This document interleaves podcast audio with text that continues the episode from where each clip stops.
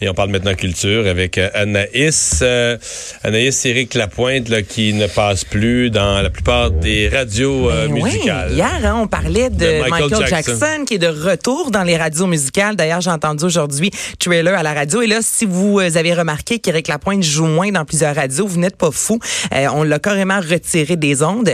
Pour certaines radios commerciales, Éric Lapointe jouait entre 4 à 6 fois par jour, quand même, ce qui est, ce qui est notable. Et là, avec ce qui s'est passé, même si pourtant il n'a pas été accusé, on a décidé de- d'enlever euh, ses chansons parce que euh, certaines directrices et directeurs des programmes disaient qu'aussitôt qu'une chanson joue à la radio, maintenant on sait, hein, surtout avec les médias sociaux, la messagerie texte, t'en as fait Vincent là, de la Oui. radio, tu sais, tu sais que ça rentre. Il recevait des, des commentaires Ouais, négatifs. donc absolument, les gens textaient enlever cette musique-là. Ça, parce que j'ai vu quand même beaucoup de commentaires à dire, ah ben là, on remet les chansons de Michael Jackson qui a fait bien pire et tout ça. Mais je pense, je pense pas que c'est la comparaison. C'est juste que quand c'est dans l'actualité, Mhm. présentement, tu, les gens font le lien, vont écrire effectivement des messages. Tandis que là, Michael Jackson, ça remonte à un certain temps, le, évidemment, le documentaire. Mais pendant le documentaire, tout le monde en parlait. Ben là, tu les retires. À un moment donné, tu les, ils vont revenir, là, les chansons d'Éric Lapointe. Je pense même peu importe le, le résultat, à moins qu'on sache des détails vraiment sordides. Mais à mon avis, c'est une période. Ben, c'est une période et tu as tout à fait raison. On dit que c'est le même principe qu'on applique à n'importe quel artiste.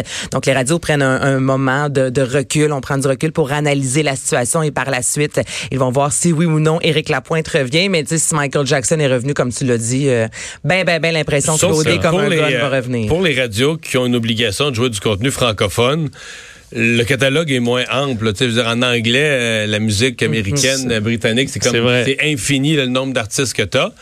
Au Québec, euh, tu veux garder tes codes d'écoute, tu veux une musique qui, qui, qui sonne un peu. Il n'est pas, pas le seul, il y en a d'autres, mais pas... euh, Mais en même Pas- pas temps, par milliers, ça là. peut donner la chance parce que c'est vrai, Éric Lapointe, on l'entend énormément. C'est rien contre, pardon, Éric Lapointe, mais si ça peut donner la chance à d'autres artistes peut-être de voir leurs chansons jouer un peu plus, ben Ah.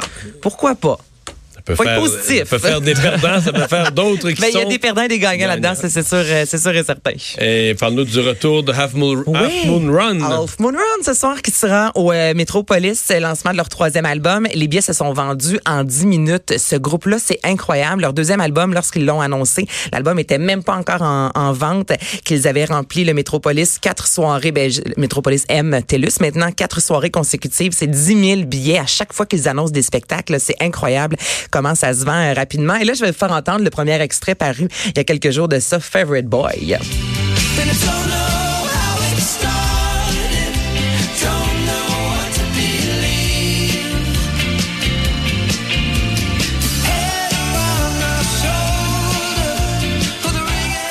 Dirais que c'est une des chansons les plus pop de l'album A Blemish in the Great Light. Et j'ai euh, jasé avec Dylan Phillips, euh, qui, euh, qui est le seul, en fait, qui parle en français. Mardi, ils accordaient au W euh, des entrevues à plusieurs médias. Et là, je lui ai demandé un peu le, le- le processus de création pour ce troisième album-là, parce que le dernier album date quand même d'il y a quatre ans, Sun Leads Me On. Donc, on écoute Euh, réponse. après Sun Leaves Me On, je pense que on avait tous besoin de, de comme du temps. on a pris un petit break, mais aussi on, a pris du temps individuellement, travailler nos instruments. Il fallait comme nous réinventer comme band d'une certaine manière. On, avait tous changé comme individuel. Puis comme faire un troisième album, il fallait comme trouver des, des nouvelles manières à écrire ensemble. Um, on a essayé de, de prendre des risques, I guess, comme avec une chanson comme Razorblade. C'était un, départ dans, dans un autre monde pour nous. C'était presque huit minutes de longueur. Puis c'était comme un mash-up de trois, quatre idées différentes. Puis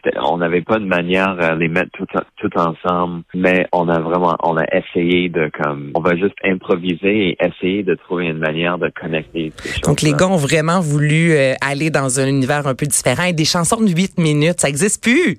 C'est vraiment rare. Ça En tout cas, existe plus. T'écris pas ça pour tourner à la radio. Là. Non, mais j'ai vraiment, en plus, je leur ai posé la question, Mario, quand vous composez, parce que en radio, souvent, c'est du 3, 3 minutes 10, faut avoir d'un- une chanson upbeat. Tu sais, des fois, même la radio va demander à un artiste de retravailler un peu sa chanson pour pouvoir la diffuser à la radio. Puis il me disait, quand on compose, non, on pense pas à ça. Donc, si on a envie de faire une chanson de 8 minutes, ben, allons-y avec la pièce de 8 Ouais. minutes. Pour, la, pour les quotas francophones, c'est bon pour la radio ici, par contre, parce que tu veux une chanson anglophone longue, parce qu'elle compte pour un pareil. Ah ouais, c'est vrai. plus d'anglo.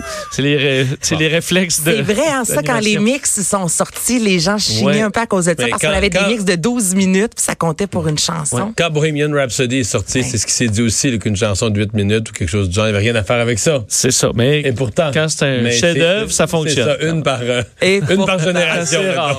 Puis moi, j'ai demandé aux gars, comment on fait en groupe? Tu sais, quand on est quatre pour se dire à Mané, hey, là, c'est bon, notre album est prêt, on le sort. Tu sais, il me semble, je me disais toujours sûrement un des quatre qui est un peu plus euh, perfectionniste, qui, a dit- qui se dit, Hey, on pourrait pousser ça encore plus loin. Et je trouve que sa réponse est bonne. Ah, je pense pas qu'on dit que quelque chose est parfait. À, un certain point, il faut réaliser que si on travaille plus sur ça, je, ça va pas aider la chanson. Fait y a certainement à un certain point, il, il faut dire comme, ok, on est prêt à abandonner ça. c'est comme, c'est assez bon. On a fait le plus de travail qu'on peut. On va jamais dire que c'est parfait, mais c'est c'est assez bon. Moi, j'aime ça. On est prêt à abandonner. oui, ce sera pas meilleur si on y travaille encore une semaine. Non, mais c'est vrai, à Mané, il faut faire comme gars là. C'est- bon, merci, bonsoir. On sort l'album. Donc, c'est la morale de cette histoire. Soyez, abandonnons par moment. Il y en ait un dans le groupe qui se mette à chanter Let It Be. c'est ça. Tout simplement. On n'y peut plus rien. Ouais. Les jeux Voilà. sont faits. Merci Anaïs. Euh, on va s'arrêter. Tour d'horizon de l'actualité après ceci.